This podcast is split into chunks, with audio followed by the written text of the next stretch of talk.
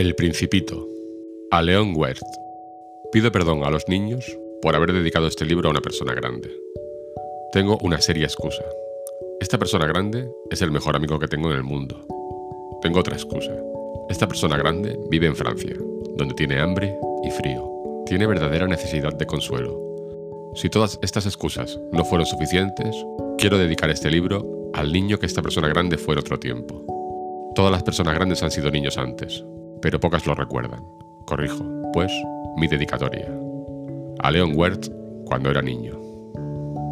Capítulo 1. Cuando tenía 6 años, vi una vez un extraordinario dibujo en un libro que trataba sobre el bosque virgen, llamado Historias Vividas. La lámina expresaba nada menos que una serpiente tragándose una fiera. Aquí tenemos la copia del dibujo. El libro decía, las serpientes boas capturan a sus presas y las tragan enteras, sin masticarlas. Esto no les permite moverse y duermen durante los seis largos meses en que transcurre la digestión. Es entonces que pensé mucho sobre las aventuras de la selva y un buen día tomé un lápiz de color y logré mi dibujo número uno. Era así. Decidí mostrar mi primera obra maestra a la gente grande y pregunté si mi dibujo les asustaba. ¿Por qué nos asustaría un sombrero? me respondían. Pero mi dibujo no representaba en verdad a un sombrero. Expresaba una serpiente boa que había tragado un elefante. Decidí entonces dibujar el interior de la serpiente boa a fin de que los adultos comprendieran, ya que siempre necesitan explicaciones. Así quedó logrado mi dibujo número 2. Me aconsejaron las personas grandes que abandonara estos dibujos de serpientes boas cerradas o abiertas y me dedicara un poco más a la geografía, la historia, el cálculo y la gramática.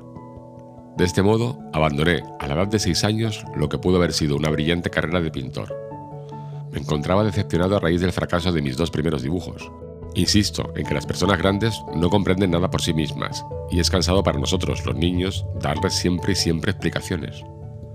Consideré que debía elegir otra ocupación y aprendí a pilotear aviones, volando así por innumerosos lugares del mundo. Reconozco que la geografía me sirvió de mucho. Al instante pude distinguir China de Arizona. Esto es muy útil si uno llega a perderse durante la noche.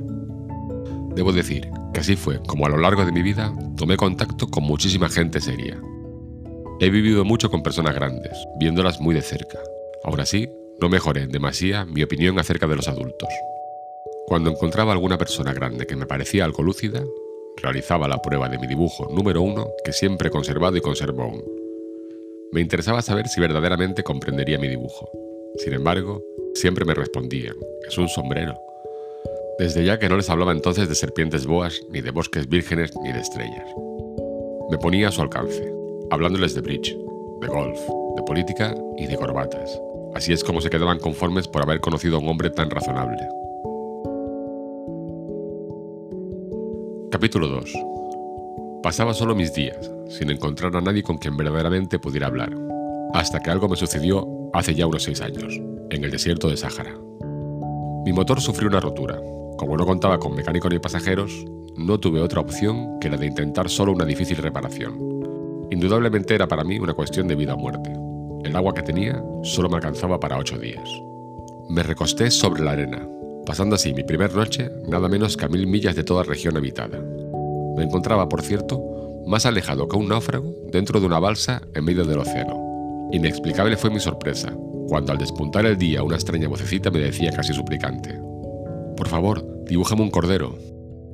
¿Eh? exclamé. Dibújame un cordero. Como atravesado por un rayo, de un salto me puse en pie, refregué mis ojos y observé con severa atención. Me encontré frente a un increíble hombrecito que me examinaba gravemente. Es este el retrato más acertado que tiempo más tarde logré hacer de él. Seguramente el modelo es mucho más encantador que mi copia, como ya os dije. Las personas grandes me han desalentado de mi carrera de pintor cuando tenía apenas 6 años, habiendo solo aprendido a dibujar las boas cerradas y las boas abiertas. Continuaba absorto mirando aquella aparición ya que me encontraba, como les dijera, a mil millas de toda tierra habitada. El hombrecito, sin embargo, no me parecía extraviado, ni cansado, ni muerto de sed, ni de hambre, y menos muerto de miedo.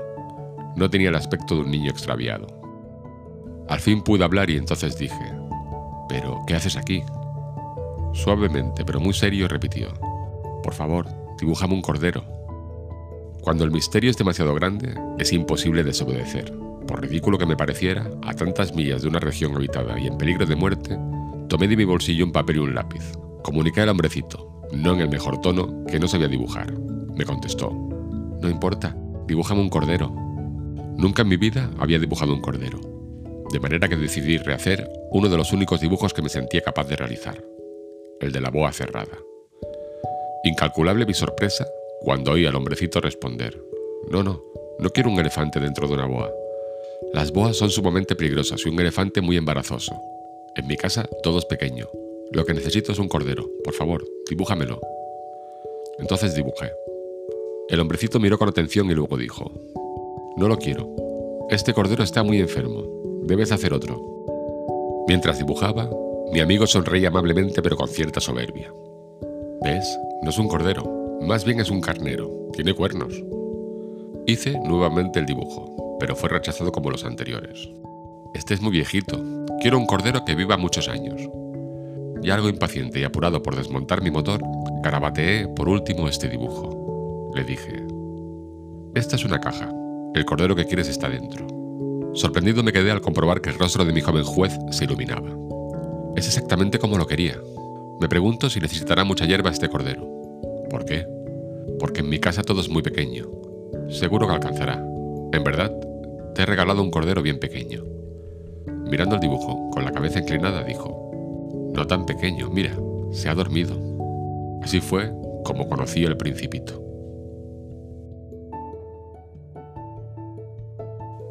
Capítulo 3. No fue tarea fácil comprender de dónde venía. El principito me acosaba preguntas y no parecía preocuparse demasiado por las mías. Muy lentamente, y a través de algunas palabras emitidas al azar, es como pude poco a poco enterarme de todo. Al ver por primera vez mi avión, al que no dibujaré por ser algo complicado para mí, me preguntó, ¿qué es esa cosa? No se trata de una cosa, vuela, se llama avión, es mi avión. Sentí orgullo al hacerle saber que volaba. Entonces exclamó, ¿entonces? ¿Has caído del cielo? Sí, dije humildemente. Ah, qué gracioso. El principito soltó tal carcajada que me sentí muy irritado. No me gusta que se tomen a risa mis desgracias. Inmediatamente agregó, entonces tú también vienes del cielo. ¿De qué planeta eres? El misterio de su presencia quedó transformado en una luz y pregunté atropelladamente, ¿tú vienes de otro planeta? Pero no me respondió. Movía la cabeza muy suavemente de un lado al otro mientras miraba mi avión. En esto no puedes haber venido de muy lejos. Pareció haberse hundido en un ensueño que duró un largo rato. Luego, sacó el cordero del bolsillo contemplándolo ensimismado. Imaginen ustedes, ¿cómo pudo haberme intrigado esta media confidencia acerca de los otros planetas? Quise saber aún más. ¿De dónde vienes exactamente? ¿Y dónde queda tu casa? ¿A dónde llevarás mi cordero? Pregunté al hombrecito. Luego de meditar silenciosamente respondió, Me agrada la caja que me has regalado, ya en la noche le servirá de casa. Ya lo creo. Si eres amable, también te daré una cuerda a fin de atarlo durante el día, y una estaca. Esto no pareció conformar al principito. ¿Atarlo? Vaya idea rara. Piensa que si no lo atas tomará cualquier rumbo y se perderá.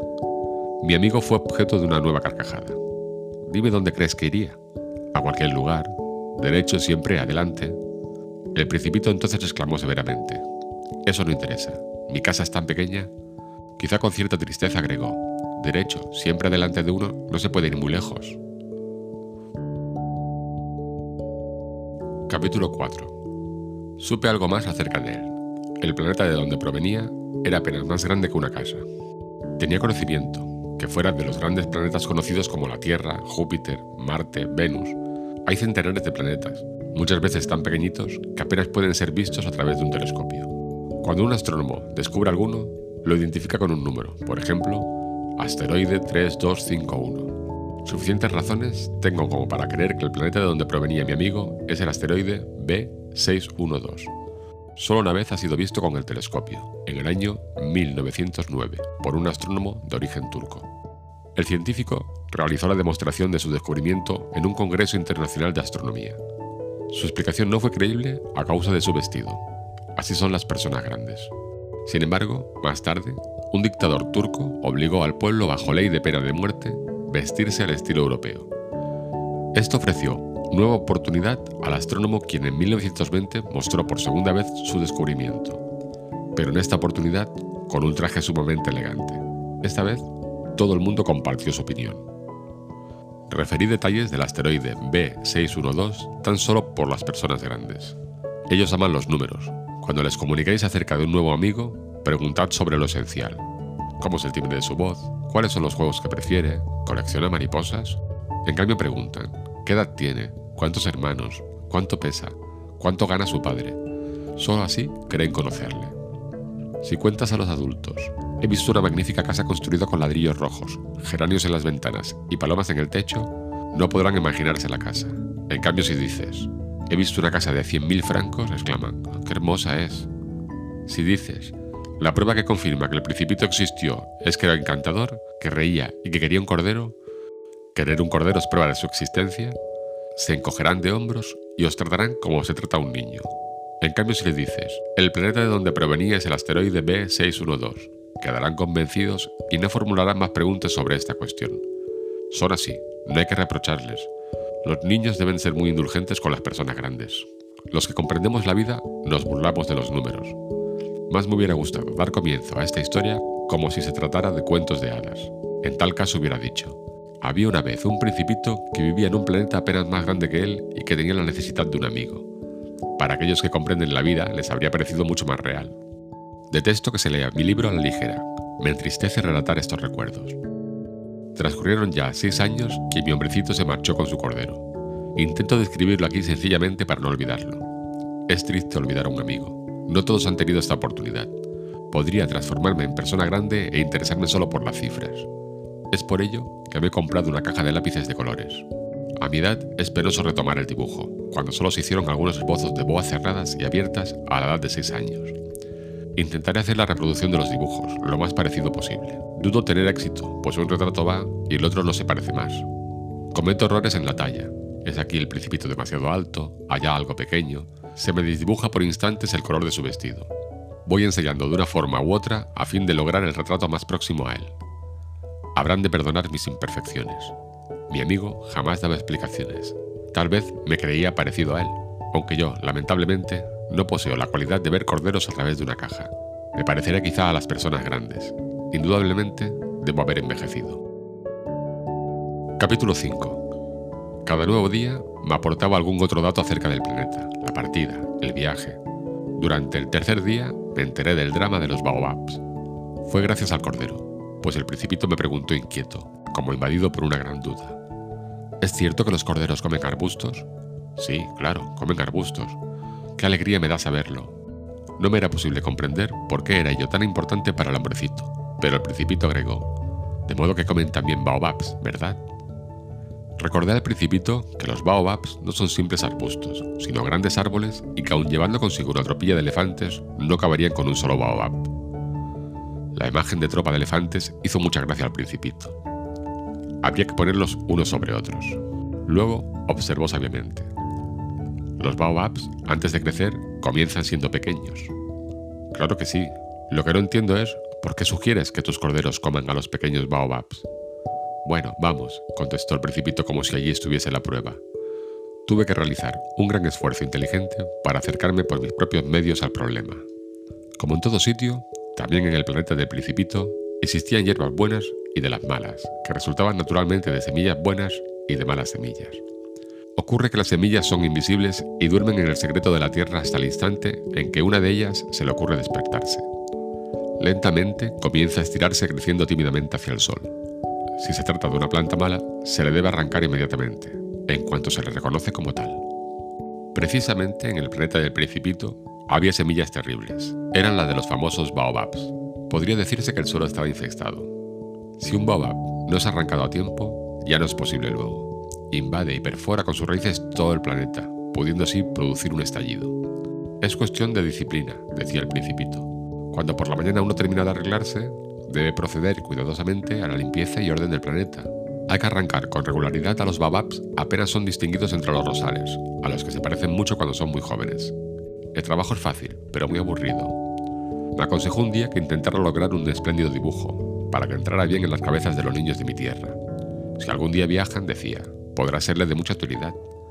En algunas cosas no es un inconveniente importante dejar el trabajo para otro momento, pero si se trata de los baobabs, siempre es una catástrofe. Conocí en una oportunidad un perezoso habitante de un planeta que descuidó tres arbustos. dibujé aquel planeta según las indicaciones del principito. Me desagrada ser moralista, pero verdaderamente el peligro de los bababs es poco conocido y los riesgos por quien pudiera llevar a extraviarse en algún asteroide son tan importantes que, en una excepción que no permito, salgo de mi reserva y os digo, niños, cuidado con los bababs. Trabajé largo rato sobre el dibujo, a fin de prevenir a mis amigos de semejante peligro. Quizá os preguntéis, ¿por qué no hay en este libro otros dibujos tan grandiosos como el de los baobabs? La respuesta es que intenté hacerlos pero sin éxito. En cambio, con los baobabs, lo que me impulsó fue sencillamente la urgencia. Capítulo 6. De a poco fui comprendiendo tu pequeña vida melancólica. Tu mayor distracción era la suavidad de las puestas del sol. De ello me enteré en la mañana del cuarto día cuando me dijiste, me gustan las puestas de sol, ¿vamos a ver una? Bueno, pero debemos esperar. ¿Esperar qué? Tenemos que esperar a que el sol se ponga. Pareciste sorprendido. Luego, riéndote de ti mismo, me dijiste, quiero siempre estar en casa. Se sabe que cuando es mediodía en los Estados Unidos, el sol se pone en Francia. Solo bastaría llegar a Francia en un minuto para ver la puesta del sol. Pero desafortunadamente, esto no es posible. Francia está suficientemente lejos. Claro que, a diferencia de esto, bastaba solo como ver tu silla algunos pasos, contemplando así el crepúsculo cuantas veces quieras. Un día asistí a 43 puestas de sol. Poco después agregaste, ¿sabes? Cuando se está verdaderamente triste, son agradables las puestas de sol. Aquel día entonces, el de las 43 veces, ¿estabas verdaderamente triste? El principito no respondió. Capítulo 7 Durante el quinto día, y siempre gracias al Cordero, me fue revelado otro secreto de la vida de mi amigo. Me preguntó bruscamente y con cierta ansiedad. Si un cordero come arbustos, ¿es que come también flores? Claro, y es más, un cordero come todo lo que se encuentra a su paso. ¿Come flores con espinas? Sí, también las que tienen espinas. Pero entonces, ¿de qué sirven las espinas a la flor? En verdad, yo no tenía respuesta para ello. Estaba además muy ocupado intentando destornillar un bulón de mi motor, que se hallaba muy ajustado. Me encontraba, por cierto, bastante preocupado por el estado de mi avión y el agua para beber que iba agotándose minuto a minuto. Ello me hacía temer lo peor. ¿Para qué sirven entonces las espinas? El principito no olvidaba jamás las preguntas que formulaba. Yo, preocupado por mi bulón, respondí, cualquier cosa. Las espinas no sirven para nada, son pura maldad de las flores. Oh, luego de un silencio, y con cierto deje de rencor, agregó. No lo creo. Las flores son ingenuas y débiles, no tienen maldad y se defienden como pueden. Se creen terribles con sus espinas. Nada respondí me decía para mí, si este bulón aún resiste, lo haré saltar de un martillazo. Interrumpiendo nuevamente mis reflexiones, el principito dijo, ¿Y tú? ¿Tú crees que las flores... Pero no, yo no creo nada, te respondí cualquier cosa. Yo me ocupo de cosas serias. Asombradísimo, me observaba el principito. Cosas serias, ¿eh? Hablas como las personas grandes. Avergonzándome aún más, agregó. Todo lo confundes, mezclas todo. Nunca lo había visto tan irritado. Sus dorados cabellos se sacudían con el viento. Sé de un planeta en donde habita un señor carmesí. Nunca ha sentido el perfume de una flor. Nunca ha mirado una estrella. Tampoco ha querido a nadie. Solo una cosa ha hecho en su vida, sumas y restas. Repite todo el día como tú hasta el cansancio. Soy un hombre serio, soy un hombre serio, hinchándose de orgullo. ¿Sabes lo que creo? Que no es un hombre, es un hongo. ¿Un qué? Un hongo. El principito empalidecía de cólera millones de años hace que las flores fabrican espinas, y otro tanto que los corderos se comen de todas formas las flores. ¿Acaso no es serio intentar entender por qué las flores insisten en fabricar sus espinas que no sirven nunca para nada? ¿No crees que tenga importancia la guerra entre los corderos y las flores? ¿No tiene esto más importancia que las sumas y restas de un señor gordo y rojo? ¿Y no es también importante que la flor que yo conozco sea única en el mundo, que solo exista en mi planeta, y que un corderito pueda hacerla desaparecer de golpe, en un instante, una mañana, y sin darse cuenta de lo que hace? ¿Esto no es acaso importante? Ya enrojecido, agregó. Si se llama una flor de la que no existe más que un ejemplar entre millones de estrellas, es motivo suficiente para que al mirar las estrellas sea feliz. Se dice que sí, mi flor está allí, en alguna parte, pero si el corderito comiera la flor, para él es como si de pronto y al mismo tiempo todas las estrellas se apagaran. ¿Y esto no es importante? Bruscamente rompió en sollozos y nada más pudo decir. Ya era de noche. Abandoné mis herramientas, de las que ya no importaba ni el martillo, ni el bulón, ni la sed, ni la muerte. En la Tierra, en mi planeta, En una estrella había un precipito que necesitaba ayuda. Lo tomé entre mis brazos y lo acuné. Le dije, la flor que tú amas no corre ningún peligro. ¿Sabes por qué? Dibujaré yo mismo un bozal para tu corderito. También dibujaré una armadura para tu flor. Di. Ya no sabía qué decir. Mis palabras resonaban torpes. Estaba perdido. No sabía cómo llegar a él. Es soberanamente misterioso el mundo de las lágrimas. Capítulo 8 De a poco fui conociendo mejor a esa flor. El planeta del Principito tenía flores simples, con una sola hilera de pétalos. No molestaban a nadie, ya que apenas ocupaban lugar. Se las hallaba de pronto una mañana entre la hierba y luego por la noche se extinguían. Pero aquella, de la que hablaba el Principito, germinó un día de una semillita traída quién sabe de dónde y a quien el Principito había vigilado muy de cerca.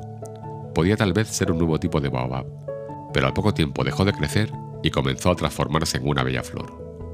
El Principito que asistió a todos los cambios que iban produciéndose, al ver el capullo enorme, creyó que de ello iba a surgir alguna aparición milagrosa. Y, al abrigo de su cámara verde, parecía no terminar nunca de preparar su embellecimiento. Elegía con sumo cuidado sus colores. Lentamente se vestía ajustando uno a uno sus pétalos. No quería nacer llena de arrugas como las amapolas. Quería aparecer con el pleno resplandor de su hermosura. Era, por cierto, muy coqueta. Por fin, una mañana, decidió mostrarse junto con la salida del sol. En medio de un gran bostezo, la flor que había trabajado con tanta perfección dijo, Ah, perdóname, recién me despierto, todavía estoy despeinada. El principito, en un estado de máxima admiración, exclamó, Eres hermosa. Es cierto, he nacido al tiempo que nació el sol. El principito notó que era muy poco modesta, pero era tan conmovedora. Si no me equivoco, creo que es hora de desayunar, dijo la flor. ¿Serías tan amable de acordarte de mí? Algo confuso, el principito tomó una regadera llena de agua fresca y sirvió a la flor. Se mostraba ciertamente vanidosa. Un día, por ejemplo, dijo al principito refiriéndose a sus cuatro espinas. Ya pueden venir los tigres con sus garras. Despreocúpate, en mi planeta no hay tigres, pero además los tigres no comen hierba, argumentó el principito. Yo no soy una hierba, agregó con seductora suavidad la flor. Oh, perdóname. Me temo a los tigres, pero las corrientes de aire me horrorizan. ¿Tendrías un biombo para protegerme? Horror a las corrientes de aire. No es una suerte para un plante, pensó para sí el principito.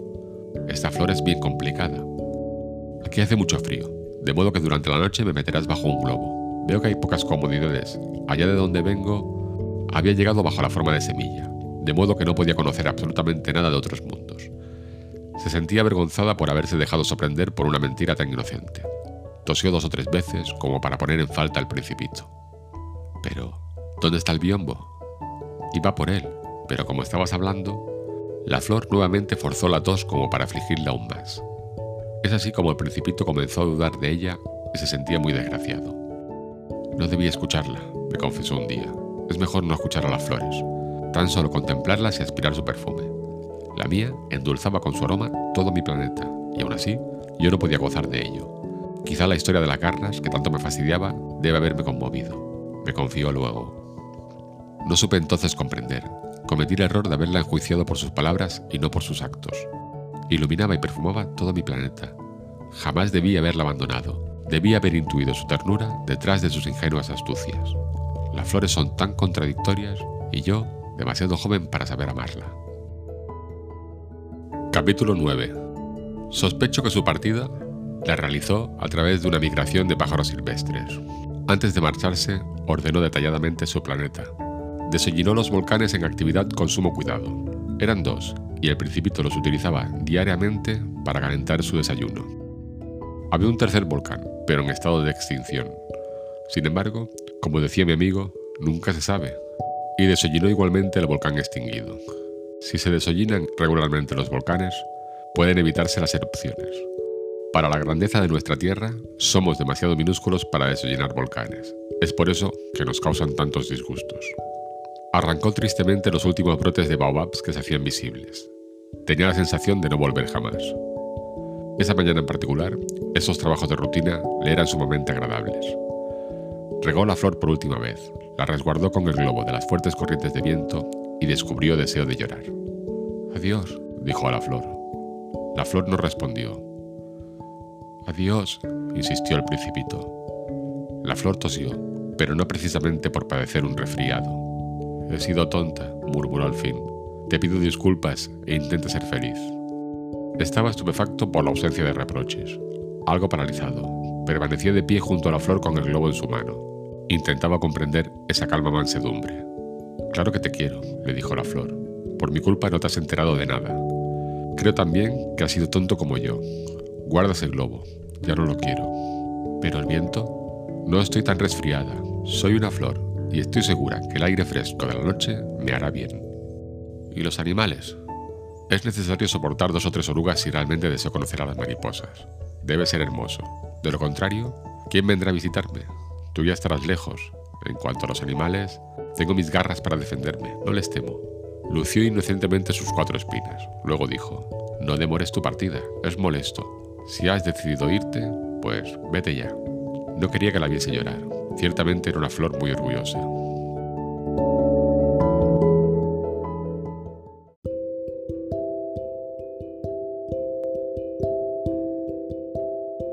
Capítulo 10 La región exacta en la que se encontraba eran en la de los asteroides 325, 326, 327, 328, 329 y 330.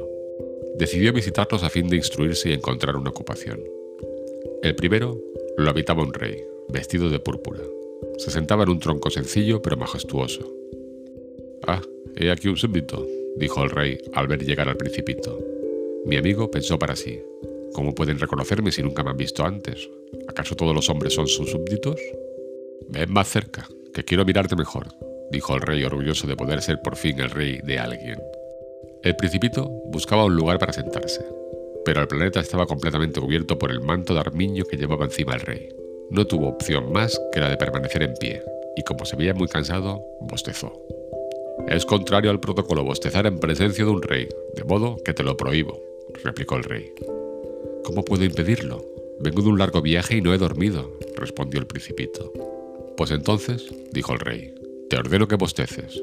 Desde hace largo tiempo no he visto a nadie bostezar, los bostezos despiertan en mí cierta curiosidad. Vamos, hazlo otra vez. Es una orden. Eso me intimida. Ahora no puedo, exclamó el principito mientras iba enrojeciendo. expresó el rey. Entonces, ¿te, ¿te ordeno bostezar o no vos? De pronto pareció irritado. El único deseo del rey era el de ser respetado. No toleraba entonces que se le desobedeciera en lo más mínimo, pero, dentro de todo, daba órdenes razonables. Si ordeno, decía, a un general que se convierta en ave marina y éste no obedece, no sería culpa del general, sino exclusivamente mía. ¿Podría sentarme? suplicó tímidamente el principito. Ordeno que lo hagas, respondió el rey al tiempo que recogía parte del faldón de su manto de armiño. El principito se preguntaba, ¿sobre quiénes podría reinar el rey, siendo tan pequeño su planeta? Os pido perdón por preguntaos. Ordeno que me preguntes, contestó el rey apresurado. ¿Sobre qué reináis? Sobre todo, respondió el rey. ¿Sobre todo? Expresándose con gestos, el rey señaló su planeta, los otros y también las estrellas. ¿Sobre todo eso? preguntó el principito asombrado. Así es, sobre todo eso, respondió el rey. El principito se hallaba nada menos que frente a un monarca universal. ¿Y las estrellas os obedecen? Claro que sí, dijo el rey. Acatan mis órdenes al instante. Detesto la indisciplina. El principito estaba realmente maravillado. Si él hubiera detentado tal poder, habría podido ser testigo no solo de 44, sino de 72 o 100 o aún 200 puestas de sol en un mismo día, sin siquiera necesitar desplazarse con la silla. Comenzaba a experimentar cierta melancolía al recordar a su pequeño planeta que había quedado abandonado y se animó a pedir una gracia al rey. Necesito ver una puesta de sol. Hazme el gusto. Ordena al sol que se ponga. Si ordena a un general que huele de flor en flor, cual si fuera mariposa, que escriba una tragedia, o que de pronto mutara en ave marina y no lo hiciera, ¿quién estaría en falta, él o yo? Vos, contestó el principito con tono seguro. Correcto. Se debe pedir a cada cual lo que está a su alcance realizar. La autoridad posee un primer sustento que es la razón, dijo el rey. De tal forma que si ordenas a tu pueblo arrojarse al mar, seguramente éste se inclinará hacia una revolución, me creo con el derecho de exigir obediencia ya que mis órdenes están dentro de lo razonable. ¿Y qué hay de mi puesta de sol? recordó el principito quien nunca renunciaba a una pregunta una vez que la había formulado. La tendrás. Así lo exigiré. pero tendré que esperar a que las condiciones sean las favorables y adecuadas. ¿Y cuándo sucederá eso? quiso averiguar el principito. Em, vociferó el rey mientras consultaba un grueso calendario. Em, será a las... Será esta misma noche, exactamente a las 7 y 40. Ya verás cómo soy obedecido. El principito bostezó al tiempo que lamentaba la pérdida de su puesta de sol, y como ya se aburría, dijo, Ya nada tengo que hacer aquí, me marcho. No te vayas todavía, sugirió el rey, quien estaba muy satisfecho de tener un súbdito. Si te quedas, te hago ministro. ¿Ministro de qué? De, de justicia. ¿Pero a quién podré juzgar? Eso aún no lo sé, contestó el rey. Debo visitar a mi reino, pero estoy viejo. No tengo suficiente lugar para una carroza y me fatiga caminar. Yo ya he mirado, por allí tampoco hay habitantes, comentó el principito asomándose a fin de poder observar mejor el otro lado del planeta. Podrás juzgarte a ti mismo, replicó el rey. Eso es bien difícil, mucho más que juzgarse a los demás. Te diré más, si logras juzgarte bien a ti mismo, estarás frente a un verdadero sabio. Pero no necesito vivir en este sitio para poder juzgarme a mí mismo, dijo el principito. Eso puedo hacerlo en cualquier parte. Ejem, dijo el rey. Oigo por la noche una vieja rata que anda por algún lugar de este planeta. Podrías juzgarla y aun condenar la muerte de tiempo en tiempo, de modo tal que su vida dependa de tu justicia. Deberá indultarla cada vez, a fin de conservarla, ya que no hay más que una. Mí no me gusta condenar a muerte, y ahora sí creo que me marcho, contestó el principito. No, dijo el rey. El principito, aun habiendo terminado sus preparativos para la partida, hizo lo posible para no afligir al viejo monarca. Si vuestra Majestad desea que obedezca puntualmente, podría darme una orden razonable. Por ejemplo, que parta antes de un minuto, apuesto a que las condiciones son favorables. Al ver que el rey no esbozó palabra alguna, pareció pensarlo y luego, suspirando, comenzó a alejarse. Te nombro embajador, gritó apresuradamente el rey, con un tono altamente autoritario. Mientras se marchaba, se dijo a sí mismo el principito, las personas grandes son bien extrañas. Capítulo 11. El segundo planeta se encontraba habitado por un vanidoso. Bien, bien, tenemos aquí la presencia de un admirador, expresó fuertemente y desde lejos el vanidoso, al ver que el principito se acercaba. Es así, para los vanidosos, los otros hombres son meros admiradores. Buen día, saludó el principito. Pero qué raro es tu sombrero. Sirve para saludar, respondió el vanidoso. Es para saludar cuando me aclaman, aunque, lamentablemente, nunca pasa nadie por aquí. Ah, sí, exclamó el principito sin comprender. Golpea tus manos una contra la otra, solicitó el vanidoso. Así lo hizo el principito. Modestamente saludó al vanidoso al tiempo que levantaba su sombrero. Esto me divierte más que la visita al rey, se dijo el principito para sí, volviendo a golpear sus manos una contra otra. Inmediatamente el vanidoso volvió a saludar levantando su sombrero. A los cinco minutos, el principito se veía cansado por la monotonía del juego. ¿Qué se hace para que el sombrero caiga? interrogó. El vanidoso no lo oyó, ya que los vanidosos solo escuchan las alabanzas. ¿Me admiras mucho, claro? preguntó al principito. Explícame lo que significa admirar. Admirar significa asumir que soy el hombre más bello, rico, inteligente y mejor vestido del planeta. ¿Acaso no eres la única persona en este planeta? Admírame lo mismo, hazme el favor. Bien, te admiro, complaciendo al vanidoso mientras se encogía de hombros. Pero, ¿qué beneficio obtienes en que yo te admire? El principito se fue, Decididamente, las personas grandes son muy extrañas, se dijo para sí el principito mientras emprendía su nuevo viaje. Capítulo 12. La visita al tercer planeta fue algo breve pero suficiente para entristecer al principito. Vivía en él un bebedor. ¿Qué haces allí? interrogó al bebedor, ubicado silenciosamente entre una vasta colección de botellas llenas y otras vacías. Bebo, contestó el habitante algo lúgubre. ¿Por qué lo haces? preguntó el principito. Para olvidar, contestó el bebedor. ¿Qué es lo que tratas de olvidar? inquirió penosamente el principito. Que me siento avergonzado, confesó el bebedor inclinando hacia abajo la cabeza. ¿Avergonzado de qué? Intentó averiguar el principito con el propósito de ayudarle. Avergonzado de beber, concluyó el bebedor, quedando definitivamente sumido en el silencio. El principito se alejaba perplejo. Volvió a repetirse durante el viaje que las personas grandes son muy, pero muy extrañas. Capítulo 13. Un hombre de negocios habitaba el cuarto planeta. Tan ocupado estaba que no levantó su mirada ni aún ante la llegada del principito. Buenos días, saludó este. Su cigarrillo está apagado. 3 y 2 son 5, 5 y 7, 12, 12 y 3, 15. Buenos días. 15 y 7, 22. 22 y 6, 28. No tengo tiempo para volver a encenderlo. 26 y 5, 31. Uf, da un total de 501.622.731. ¿500 millones de qué? Eh, ¿todavía permaneces aquí? 501 millones de... ya no sé. Tengo tanto trabajo. Yo soy serio, no me divierto con tonterías. 2 y 5, 7. ¿500 millones de qué? inquirió nuevamente el principito, que jamás olvidaba una pregunta una vez formulada. El señor de negocios levantó la cabeza. Hace 54 años que vivo en este planeta, y solo tres veces me han molestado. Hace 22 años fue la primera, cuando un abejorro cayó Dios sabe de dónde. Fue tan estrepitoso el ruido que produjo al caer que cometí cuatro errores en una suma. Hace 11 años fue la segunda, a causa de un ataque de reumatismo. Debo hacer ejercicios, pero no tengo tiempo para moverme. Soy serio. La tercera vez, él aquí decía, 501 millones. ¿Millones de qué?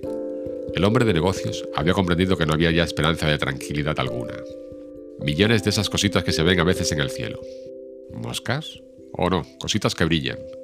¿Abejas? Pero no, cositas doradas que hacen desvariar a los holgazanes. Pero yo soy serio, y no tengo tiempo para perder. Ah, estrellas. Eso es, estrellas. ¿Pero puedes decirme qué haces con 500 millones de estrellas? 501.622.731. Yo soy serio y preciso. Dime, ¿qué haces con esas estrellas? ¿Cómo que qué hago? Nada, las poseo. ¿Posees las estrellas? Efectivamente. He visto un rey que... Escucha, los reyes no poseen, reinan, que es bien distinto. ¿Me dirás para qué te sirve poseer estrellas? Gracias a ello soy rico. ¿De qué sirve ser rico?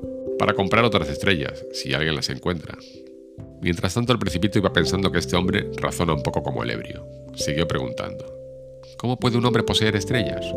¿Acaso sabes de quién son? No sé, supongo que de nadie.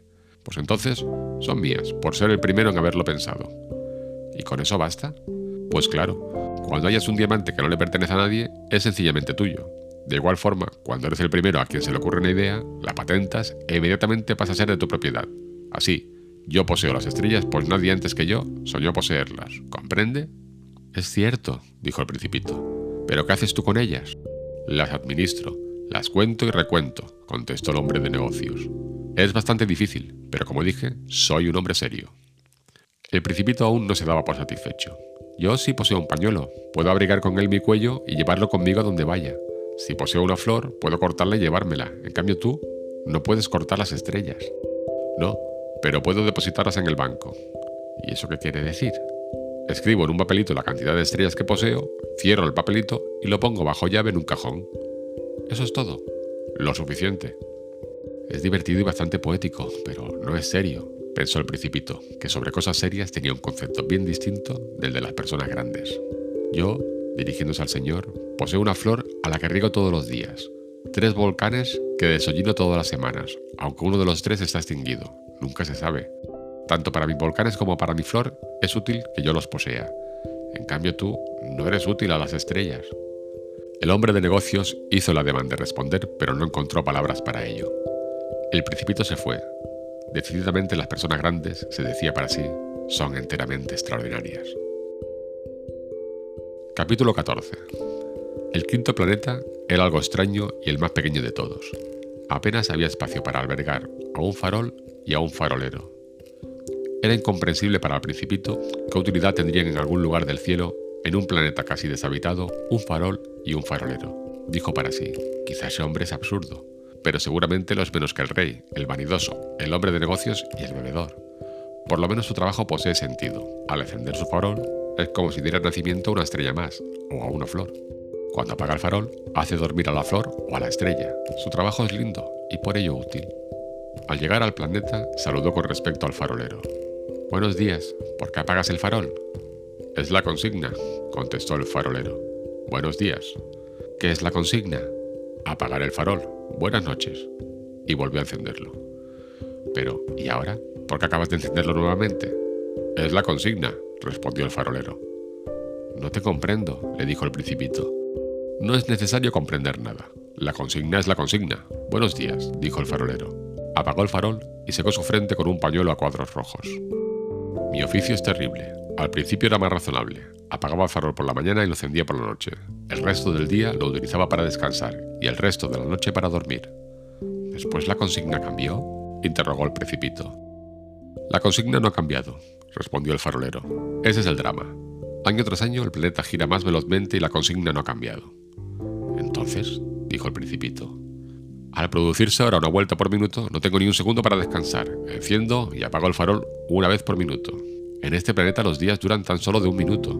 Nada tiene de raro. Hace ya un mes que estamos juntos, dijo el farolero. ¿Un mes? Exacto. 30 minutos. O sea, 30 días. Buenas noches. Volvió a encender el farol. El principito lo observaba atentamente y le agradaba que el farolero fuera tan fiel a la consigna. Le hizo recordar las puestas de sol que en otros tiempos había perseguido con solo mover su silla unos pasos. Sintió el deseo de ayudar a su amigo. ¿Sabes? Conozco la manera en que puedas descansar cuando así lo necesites. Siempre quiero descansar, dijo el farolero. Se puede ser a la vez fiel y perezoso. El principito prosiguió. Tu planeta es tan pequeño que puedes recorrerlo en un abrir y cerrar de ojos. Con solo caminar lentamente quedarás siempre al sol. Cuando quieras descansar, deberás caminar, y de esta forma el día durará el tiempo que tú quieras. No es gran cosa lo que con eso adelanto. Lo que más me gusta en la vida es dormir, confesó el farolero. Es no tener suerte, dijo el principito. Es no tener suerte, dijo el farolero. Buenos días, y apagó el farol. Mientras proseguía su viaje, se dijo al principito. Este sería despreciado por todos los otros, por el rey, el vanidoso, el bebedor, el hombre de negocios. Por el contrario a mí, es el único que no me parece ridículo. Tal vez sea por ocuparse de una cosa ajena a sí mismo. Suspiró con nostalgia y prosiguió. Este es el único del que podría haberme hecho amigo, pero su planeta es realmente tan pequeño que no hay lugar para dos. El principito nos animaba a contarse a sí mismo que lo más atrayente de aquel planeta era sin duda las 1440 puestas de sol cada 24 horas. Capítulo 15. El sexto planeta contaba con grandes dimensiones. Vivía allí un anciano que se dedicaba a escribir enormes libros. He aquí un explorador, exclamó al ver al principito.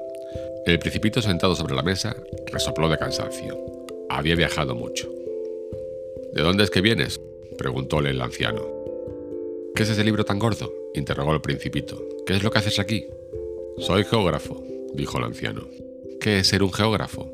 Es un sabio conocedor de los mares, ríos, ciudades, montañas y desiertos. Eso es bien interesante, acotó el principito.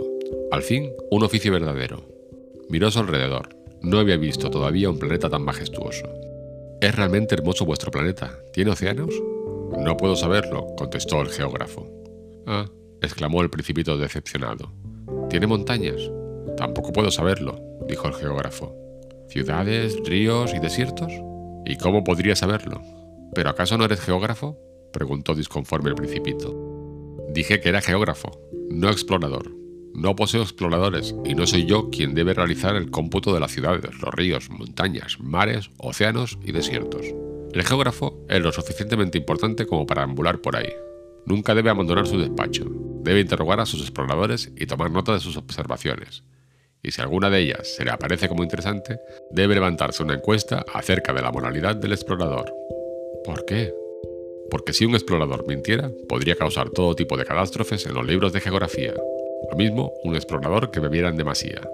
¿Por qué? preguntó nuevamente el principito. Pues los ebrios ven doble, de modo que vería dos montañas en el lugar donde solo hay una. Ah, sí, conozco a alguien, dijo el principito, que no sería un buen explorador.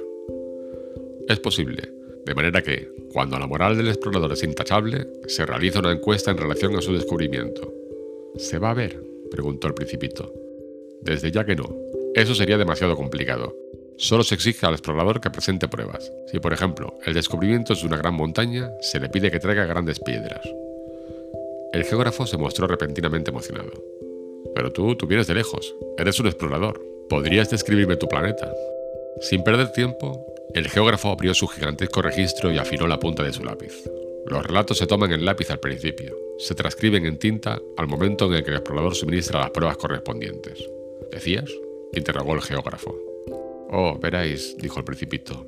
Mi planeta es poco interesante, es demasiado pequeño. Tengo tres volcanes de los cuales uno se extinguió pero nunca se sabe. ¿Nunca se sabe? repitió el geógrafo. Tengo también una flor. Las flores no son tenidas en cuenta, no las anotamos, dijo el geógrafo. ¿Por qué? Si son lo más lindo, exclamó el principito entre irritado y asombrado. La razón es que toda flor es efímera. ¿Qué quiere decir efímera? Las geografías, dijo el geógrafo, son los libros más valiosos de todos los libros. Jamás pasan de moda. Es raro, por no decir imposible, que una montaña cambie de lugar. También sería cosa extraña que un océano perdiera su agua. Lo que escribimos son aquellas cosas eternas. Sin embargo, los volcanes extinguidos pueden despertar, interrumpió el principito. ¿Qué significa efímera? Para nuestros registros, que un volcán esté extinguido o en actividad es lo mismo. Lo que cuenta es la montaña misma, y eso no cambia. ¿Qué significa efímera? Interroga nuevamente el principito que, como sabemos, en su vida había renunciado jamás a una pregunta una vez formulada. Significa que se encuentra en permanente amenaza de desaparición, que algún día deja de existir. ¿Acaso mi flor está amenazada por una próxima desaparición? preguntó entristecido el principito. Seguramente. Mi flor es efímera, pensó el principito, y solo tiene cuatro espinas que intentan defenderla contra el mundo entero, y la he dejado completamente sola en mi casa. A pesar de la nostalgia, tomó coraje y preguntó, ¿Qué me aconsejáis que vaya a visitar? El planeta Tierra. Su reputación es buena. Partió así el principito, pensando en su flor.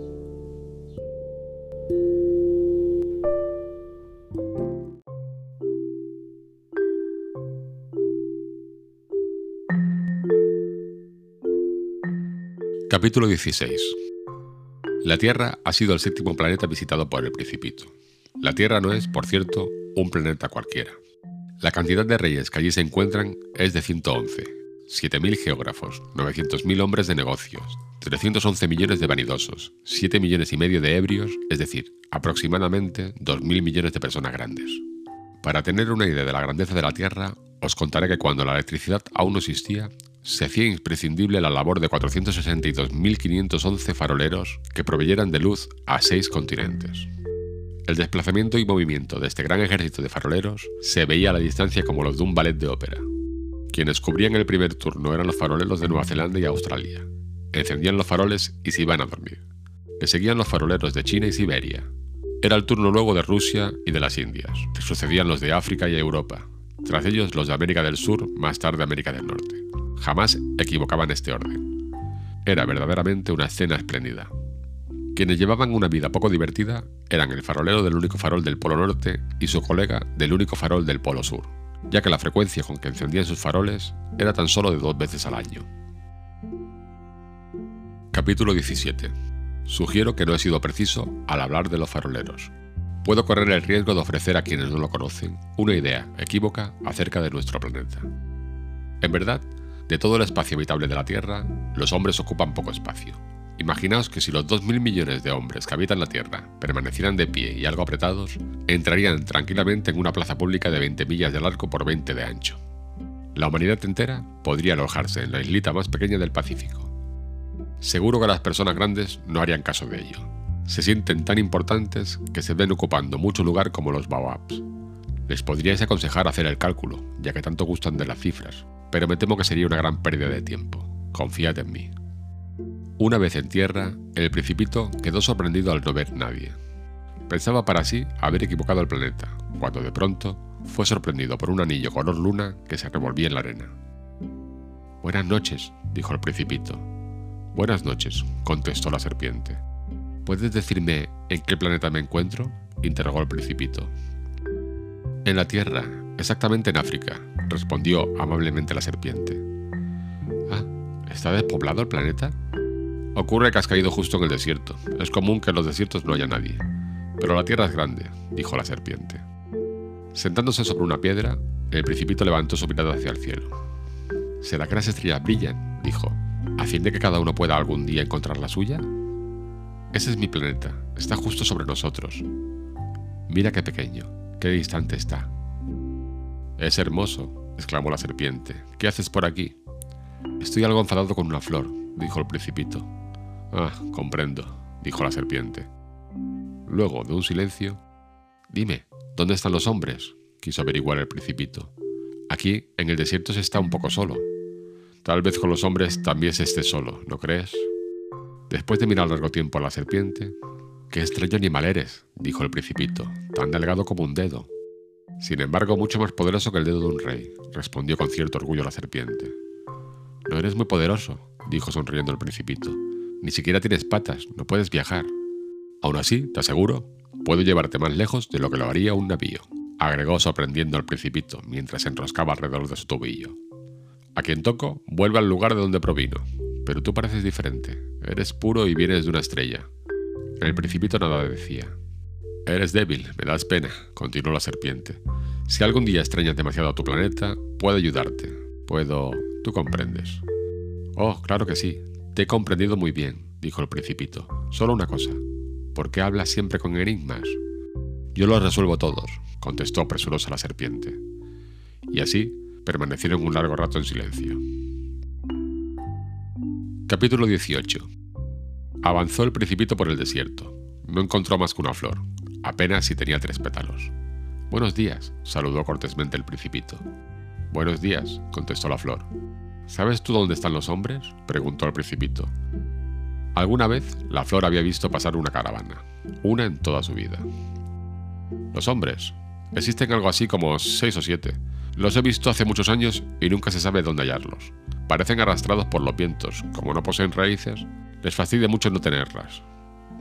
Adiós, dijo de pronto el principito. Adiós, dijo la flor. Capítulo 19. El principito se encontró con una gran montaña y se subió. En verdad, las únicas montañas que en su vida había visto eran los tres volcanes de su pequeño planeta que en total le llegaba cada uno a sus rodillas. El volcán apagado lo utilizaba como taburete.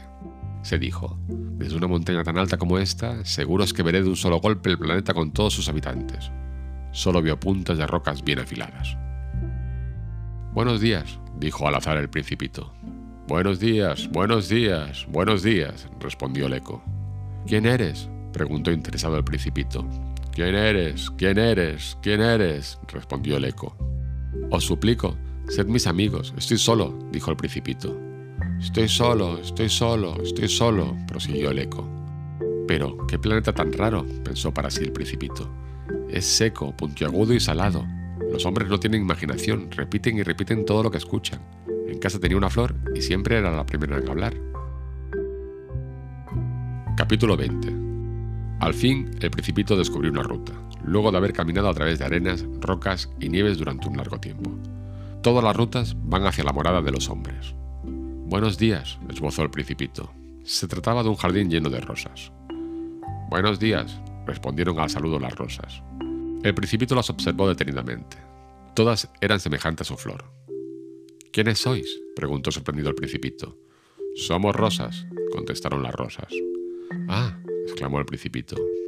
Muy desdichado, recordaba que su flor le había contado un día que era única en su especie y en el universo entero. El principito se encontró con que en un solo jardín había cinco mil, todas semejantes entre sí. Si ella viera esto, pensó para sí, se sentiría seguramente avergonzada, tosería un buen rato y simularía morir a fin de evitar el ridículo. Yo debería aparentar protegerla, pues para humillarme aún más llegaría hasta el extremo de dejarse morir. Prosiguió así el curso de sus pensamientos, Creí ser rico al poseer una flor única en su especie, y no se trata más de un semejante ordinario. La rosa y tres volcanes que no pasan de mis rodillas, de los cuales uno esté quizá apagado para siempre. Verdaderamente, no soy un gran príncipe. Se extendió sobre la hierba y lloró. Capítulo 21. Apareció entonces el zorro. Buenos días, saludó el zorro. Buenos días, contestó amablemente el principito al darse vuelta en dirección a la voz. No vio a nadie. Si me buscas, aquí estoy, aclaró el zorro, debajo del manzano. Pero, ¿quién eres tú? preguntó el principito. Eres muy hermoso. Soy un zorro, dijo el zorro. Acércate, ven a jugar conmigo, propuso el principito. Estoy tan triste. ¿Jugar contigo? No, no puedo, dijo el zorro. Aún no he sido domesticado. Ah, perdón, se excusó el principito. Interrogó luego de meditar un instante. ¿Has dicho domesticar? ¿Qué significa domesticar? Tú no eres de aquí, afirmó el zorro. ¿Puedes decirme qué es lo que buscas? Busco a los hombres, respondió el principito. Dime, ¿qué significa domesticar? Los hombres, intentó explicar el zorro, poseen fusiles y cazan. Eso es bien molesto. Crían también gallinas. Es su único interés. Tú buscas gallinas, ¿verdad? No, dijo el principito. Busco amigos. ¿Qué significa domesticar? Ah, es una cosa muy olvidada, respondió el zorro. Significa crear lazos. ¿Crear lazos? preguntó el principito. Así es, confirmó el zorro. Tú para mí no eres más que un jovencito semejante a cien mil muchachitos. Además, no te necesito. tampoco tú a mí. No soy para ti más que un zorro parecido a cien mil zorros. En cambio, si me domesticas, sentiremos necesidad uno del otro. Serás para mí único en el mundo. Seré para ti único en el mundo. Creo que empieza a entender, dijo el principito. Hay una flor, creo que me ha domesticado. Es probable, contestó el zorro. En este planeta, en la Tierra, pueden ocurrir todo tipo de cosas. Oh, no es en la Tierra, se apresuró a decir el principito. El zorro se quedó no menos que intrigado. ¿Acaso en otro planeta? Sí. ¿Puedes decirme si hay cazadores en ese planeta? Oh, no, no los hay. Está resultando muy interesante. ¿Hay gallinas? No. No existe nada que sea perfecto, dijo el zorro suspirando. Luego prosiguió. Mi vida es algo aburrida. Cazo gallinas y los hombres me cazan. Todas las gallinas se parecen como también los hombres se parecen entre sí. Francamente me aburro un poco. Estoy seguro que, si me domesticas, mi vida se verá envuelta por un gran sol. Podré conocer un ruido de pasos que será bien diferente a todos los demás. Los otros pasos me hacen correr y esconder bajo la tierra, pero el tuyo, sin embargo, me llamará fuera de la madriguera, como una música. Mira, ¿puedes ver allá a lo lejos los campos de trigo? Yo no como pan, por lo que para mí el trigo es inútil. Los campos de trigo nada me recuerdan, es triste, pero tú tienes cabellos de color oro. Cuando me hayas por fin domesticado, el trigo dorado me recordará a ti, y amaré el sonido del viento en el trigo. El zorro, en silencio, Miró por un gran rato al principito. Por favor, domestícame, suplicó. Lo haría, pero no dispongo de mucho tiempo, contestó el principito. Quisiera encontrar amigos y conocer muchas cosas. Sabes, solo se conocen las cosas que se domestican, afirmó el zorro. Los hombres carecen ya de tiempo, compran a los mercaderes cosas ya hechas, y, como no existen mercaderes de amigos, es muy simple, los hombres ya no tienen amigos. Si realmente deseas un amigo, domestícame, ¿Y qué es lo que debo hacer? preguntó el principito. Debes tener suficiente paciencia, respondió el zorro. En un principio te sentarás a cierta distancia, algo lejos de mí sobre la hierba. Yo te miraré de reojo y tú no dirás nada. La palabra suele ser fuente de malentendidos. Cada día podrás sentarte un poco más cerca. Al otro día el principito volvió. Lo mejor es venir siempre a la misma hora, dijo el zorro. Si sé que vienes a las 4 de la tarde, comenzaré a estar feliz desde las 3. A medida que se acerque la hora, más feliz me sentiré. A las 4 estaré agitado e inquieto. Comenzaré a descubrir el precio de la felicidad. En cambio, si vienes a distintas horas, no sabré nunca en qué momento preparar mi corazón. Los ritos son necesarios. ¿Qué son los ritos? preguntó el principito. Se trata también de algo bastante olvidado, contestó el zorro. Es aquello que hace que un día se diferencie de los demás, una hora de las otras horas. Te daré un ejemplo. Entre los cazadores hay un rito. Todos los jueves bailan con las jóvenes del pueblo. Para mí el jueves es un maravilloso día, ya que paseo hasta la viña. Si los cazadores no tuvieran un día fijo para su baile, todos los días serían iguales, y yo no tendría vacaciones. Fue así como el principito domesticó al zorro, pero al acercarse la hora de la partida... Ah, dijo el zorro, voy a llorar. No es mi culpa, repuso el principito. Tú quisiste que te domesticara, no fue mi intención hacerte daño. Sí, yo quise que me domesticaras, dijo el zorro. Pero dices que llorarás. Sí, confirmó el zorro. ¿Ganas algo entonces? preguntó el principito. Gano, aseguró el zorro, por el color del trigo. Luego suspiró el principito. Vuelve y observa una vez más el jardín de rosas. Ahora comprenderás que tu rosa es única en el mundo. Cuando vuelvas para decirme adiós, yo te regalaré un secreto. Se dirigió el principito nuevamente a las rosas. En absoluto os parecéis de mi rosa. Nadie os ha domesticado y no habéis domesticado a nadie. Así era mi zorro antes, semejante a cien mil otros. Al hacerlo mi amigo, ahora es único en el mundo. Las rosas se mostraron ciertamente molestas. Sois bellas, pero aún así estáis vacías, agregó todavía. Nadie puede morir por vosotras. Es probable que una persona común crea que mi rosa se os parece. Ella, siendo solo una, es sin duda más importante que todas vosotras, pues es ella la rosa a quien he regado, a quien he puesto bajo un globo. Es la rosa que abrigué con el biombo. Ella es la rosa cuyas orugas maté, excepto unas pocas que se hicieron mariposas. Ella es a quien escuché quejarse, alabarse y aun algunas veces callarse. Ella es mi rosa. Regresó hacia donde estaba el zorro. Adiós, dijo. Adiós, dijo el zorro. Mi secreto es muy simple. No se ve bien sino con el corazón. Lo esencial es invisible a los ojos. Lo esencial es invisible a los ojos, repitió el principito a fin de acordarse. El tiempo que dedicaste por tu rosa es lo que hace que ella sea tan importante para ti. El tiempo que dediqué por mi rosa, repitió el principito para no olvidar. Los hombres ya no recuerdan esta verdad, dijo el zorro. En cambio tú, por favor, no debes olvidarla. Eres responsable para siempre de lo que has domesticado. Eres responsable de tu rosa. Soy responsable de mi rosa, dijo en voz alta el principito a fin de recordar. Capítulo 22 Buenos días, dijo el principito. Buenos días, dijo el guardavía. ¿Qué haces aquí? Preguntó el principito. Realizo la clasificación de los viajeros por grupos de mil, respondió el guardavía.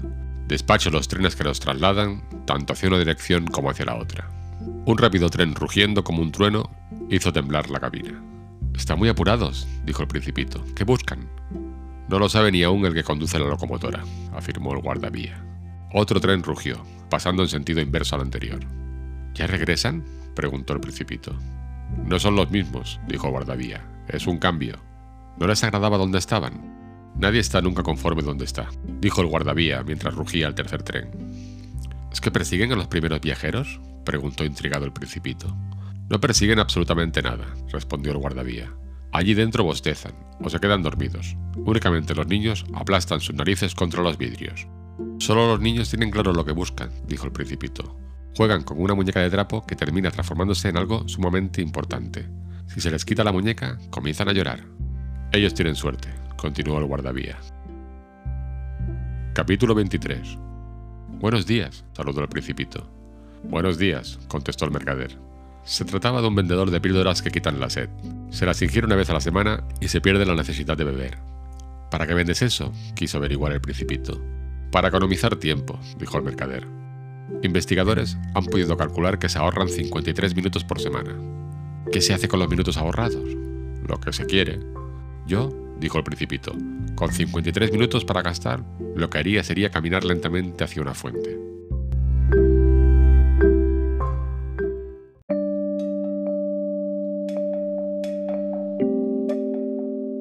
Capítulo 24.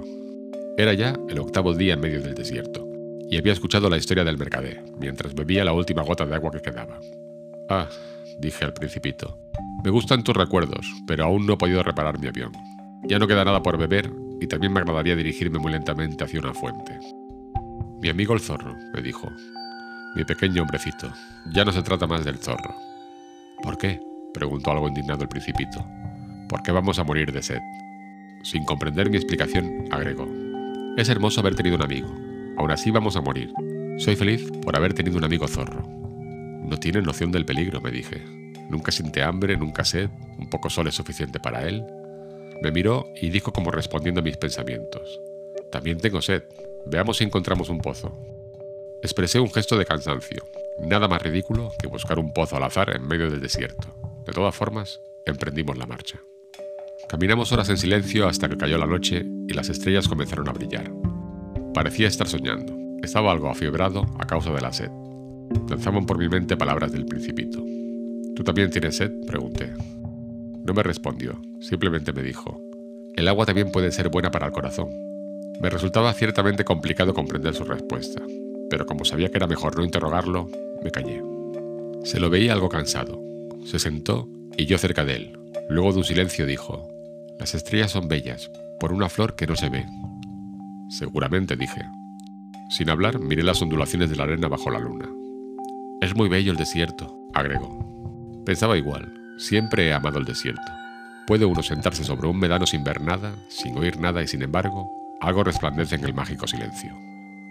Lo que embellece aún más al desierto, dijo el principito, es que esconde un pozo en cualquier parte, en el sitio menos esperado, Comprendí de pronto el misterio del resplandor de la arena. Cuando era jovencito, vivía en una casa muy antigua y contaba la leyenda que allí había un tesoro escondido. Nadie pudo descubrirlo y quizá nadie lo haya buscado. Sin embargo, encantaba toda la casa. Mi casa guardaba un secreto en el fondo de su corazón. Sí, dije el principito. Se trate de la casa, de las estrellas o bien del desierto mismo, lo que indudablemente embellece es invisible. Así es como piensa mi zorro, me gusta que estés de acuerdo con él, dijo. Tomé mis brazos al principito que había quedado dormido y proseguí la marcha. Sentía una gran emoción recorrer mi cuerpo. Me parecía estar cargando un frágil tesoro. Y aún más, sentía que no existía algo tan frágil sobre la tierra. La luz que provenía de la luna iluminaba la pálida frente del hombrecito, sus ojos cerrados y los cabellos dorados movidos por el viento. Me dije, lo que aquí veo es solo una corteza. Lo más importante es invisible. Sus labios permanecían entreabiertos esbozando una suave sonrisa. Me dije, lo que me emociona de este principito es su fidelidad por una flor. Es la imagen de una rosa que brilla en él, aún en su sueño, como la llama de una lámpara.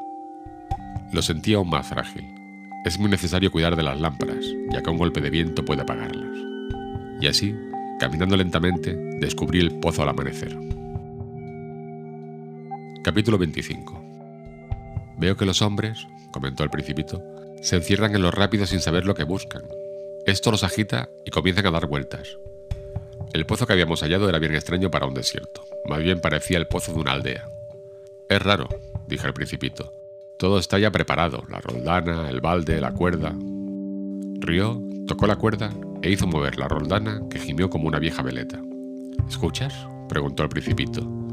Despertamos al pozo y él ahora nos canta. Permíteme a mí, le sugerí. Creo que para ti es muy pesado. Lentamente hice el balde. Lo asenté bien. Dentro de mí cantaba la roldana y en el agua vi temblar el sol. Tengo sed de esta agua, dijo el principito. Dame de beber. Comprendí lo que había buscado. Acerqué el balde a sus labios y bebió con los ojos cerrados. Todo parecía una fiesta. El agua había nacido del caminar bajo las estrellas, del canto de la roldana, del esfuerzo de mis brazos. Era como un regalo, buena para el corazón. Cuando pequeño, la luz del árbol de Navidad, la música de la misa de medianoche, la calidez de las sonrisas formaban todo el resplandor del regalo de Navidad que recibía.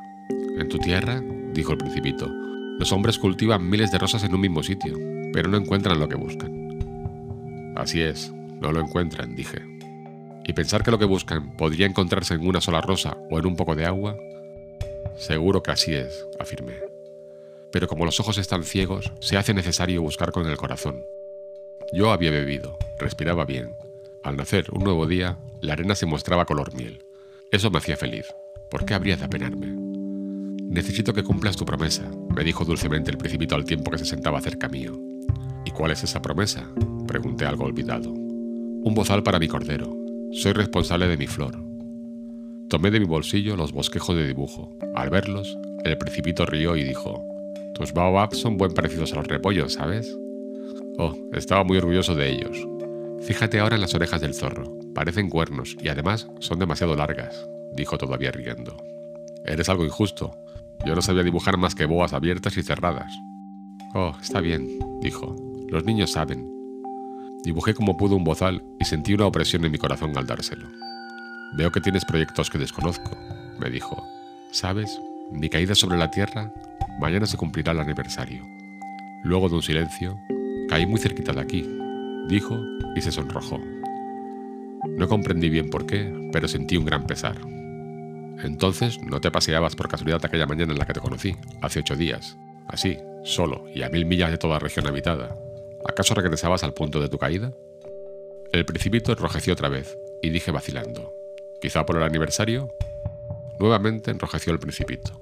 Nunca respondía a las preguntas, pero cuando uno se enrojece significa sí, ¿no es cierto? Ah, le dije, temo... Ahora debes continuar tu trabajo, dijo interrumpiéndome. Debes volver a tu avión. Aquí te esperaré. Regresa mañana por la tarde. No me quedaba tranquilo. Me recordaba esto al zorro. Si uno se deja domesticar, corre el riesgo de llorar un poco. Capítulo 26 A un lado del pozo se levantaba una ruina de un viejo muro pedroso. Mientras trabajaba al día siguiente, Podía distinguir a lo lejos al hombrecillo sentado allá arriba, con sus piernas colgando. Pude oír que hablaba. ¿No lo recuerdas? decía. No es exactamente aquí. Deduzco que una voz le respondió, pues el principito contestó. Sí, sí, es el día, pero estoy seguro que el lugar no es este. Emprendí mi vuelta hacia el muro. No veía ni oía a nadie. El principito nuevamente dijo, Seguro. Te fijarás en qué lugar comienza mi huella en la arena. Espérame allí esta misma noche a 20 metros del muro, y todavía no veía a nadie con quien el principito pudiera seguir hablando. Agregó todavía, dará buen resultado tu veneno. No sufriré por mucho tiempo, ¿verdad? Con el corazón oprimido me detuve sin comprender. Márchate ahora, dijo. Quisiera descender. Bajé la mirada hacia el pie del muro y di un salto. Inclinado hacia el principito, amenazaba una de esas serpientes amarillas que os matan en 30 segundos. Corría mientras buscaba mi revólver, pero al oír el ruido, la serpiente se deslizó por dentro de la arena hasta desaparecer como un chorro de agua que muere. Llegué al muro en el instante indicado como para recibir al principito en mis brazos, quien se hallaba pálido como la nieve. ¿De qué se trata esta historia? Ignoraba que hablaras con serpientes. Mojé sus sienes, le di de beber y aflojé su eterna bufanda de oro. No me atreví a preguntar nada. Mirándome gravemente, rodeó mi cuello con sus pequeños brazos. Su corazón latía como el de un pájaro que muere herido por una carabina. Me dijo, me alegra mucho que hayas dado con el desperfecto de tu máquina. Podrás regresar a tu casa. ¿Cómo lo sabes? Justamente, era lo que venía a comunicarle. Contra toda esperanza, finalmente mi trabajo tuvo éxito. Sin responder a mi pregunta, agregó, también yo y vuelvo a casa. Algo triste prosiguió. Es mucho más lejos, más difícil. Lo abracé contra mi pecho como a un niño y parecía escurrirse hacia un oscuro abismo sin poder hacer nada para retenerlo. Ah, ¿sabes?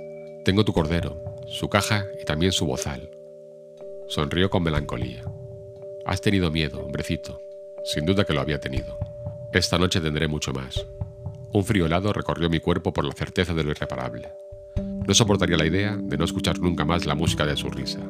Era para mí como una fuente en el desierto. Hombrecito, quiero escuchar tu risa otra vez, me dijo. Esta noche se cumplirá un año. Mi estrella estará exactamente sobre el mismo sitio donde caí el año pasado. Dime que es una pesadilla la historia de la serpiente, la cita y la estrella. No respondió y dijo, no se ve lo que es importante. Seguro que no. Es como una flor. Si la flor que amas se encuentra en una estrella, da alegría mirar al cielo por la noche. Es como si todas las estrellas florecieran. Seguramente. Como el agua, la que me has dado. Era como una música, ¿recuerdas? Era dulce. Seguramente. Mirarás por la noche las estrellas. No sabrás exactamente cuál es la mía, pues mi casa es demasiado pequeña, pero será mejor así. Para ti mi estrella será alguna de todas ellas. Te agradará mirarlas y todas serán tus amigas. Luego te haré un regalo. Rió nuevamente. Ah, cómo me gusta oír tu risa. Precisamente será mi regalo. Será como el agua. No comprendo. Las estrellas no significan lo mismo para todas las personas. Para algunos viajantes son guías. Para otros no son más que lucecitas. Para los sabios son problemas. Para mi hombre de negocios eran oro. Ninguna de esas estrellas habla. En cambio tú tendrás estrellas como ninguno ha tenido. ¿Qué intentas decirme? Por las noches tú elevarás la mirada hacia el cielo. Como yo habitaré y reiré en una de ellas, será para ti como si rieran todas las estrellas. Tú poseerás estrellas que saben reír. Volvió a reír. Cuando hayas encontrado consuelo, siempre se encuentra, te alegrarás por haberme conocido. Siempre seremos amigos. Sentirás el deseo de reír conmigo y abrirá tu ventana, así, por placer, y tus amigos se asombrarán al verte reír mientras miras al cielo. Les dirás, sí, las estrellas siempre me hacen reír. Tal vez crean que estás loco. Te habré hecho una muy mala jugada. Volvió a reír. Harás de cuenta que en lugar de estrellas te he regalado puñados de cascabelitos que saben reír. Rió nuevamente. Luego su risa se transformó en seriedad. Esta noche, ¿sabes? No llega.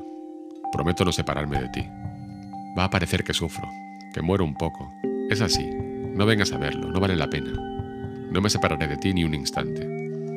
Estaba quieto, te lo sugiero también por la serpiente. Ella no debe morderte. Las serpientes son malas. Muerden muchas veces por placer. Hombrecito, no me separaré de ti.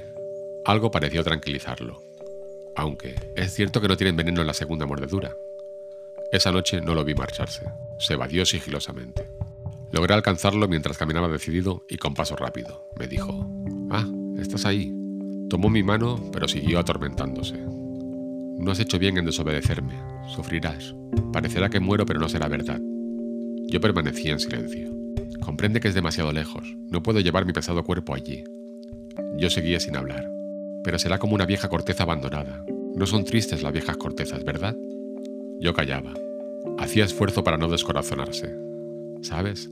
Será agradable. También yo miraré las estrellas. Todas ellas serán pozos con una roldana enmohecida, y todas ellas me darán de beber. Yo continuaba en silencio.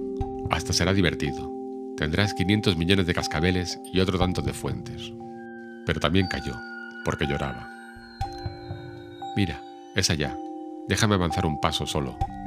Se sentó porque tenía miedo y dijo, ¿sabes? Mi flor, soy responsable. Ella es tan débil y tan ingenua. Piensa que con esas cuatro espinas insignificantes se protegerá contra el mundo. Me senté porque ya me era imposible mantenerme de pie. El principito dijo, Bien, es todo. Vaciló un instante, al cabo del cual se levantó, dio un paso, Yo estaba casi paralizado. Pudo verse un relámpago amarillo cerca de su tobillo que lo dejó inmóvil un instante. No gritó. Como cae un árbol, cayó suavemente sobre la arena. Capítulo 27 Han transcurrido ya seis años y es la primera vez que relato esta historia. Los camaradas que me encontraron se alegraron de verme vivo. Estaba muy triste, pero les decía, es la fatiga. Con el tiempo encontré algo de consuelo. Tengo la certeza que regresó a su planeta, pues al despuntar el día, no hallé su cuerpo. Por las noches me gusta oír las estrellas, suenan como si fueran millones de cascabeles. He aquí algo extraordinario. Olvidé agregar la corra de cuero al bozal que dibujé para el principito. No habrá podido colocársela nunca.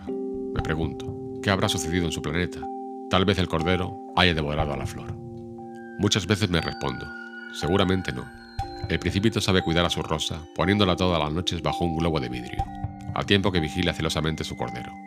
Y así me siento feliz, y todas las estrellas ríen dulcemente. Otras veces pienso, sería suficiente distraerse tan solo una noche y olvidarse del globo de vidrio.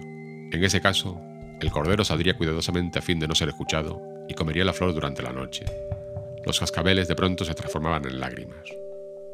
Es realmente un gran misterio. Para vosotros, que seguramente amáis también a mi hombrecito, nada en el mundo sigue siendo igual si en algún lugar, no se sabe dónde, un cordero que no conocemos ha comido, sí o no, a una rosa.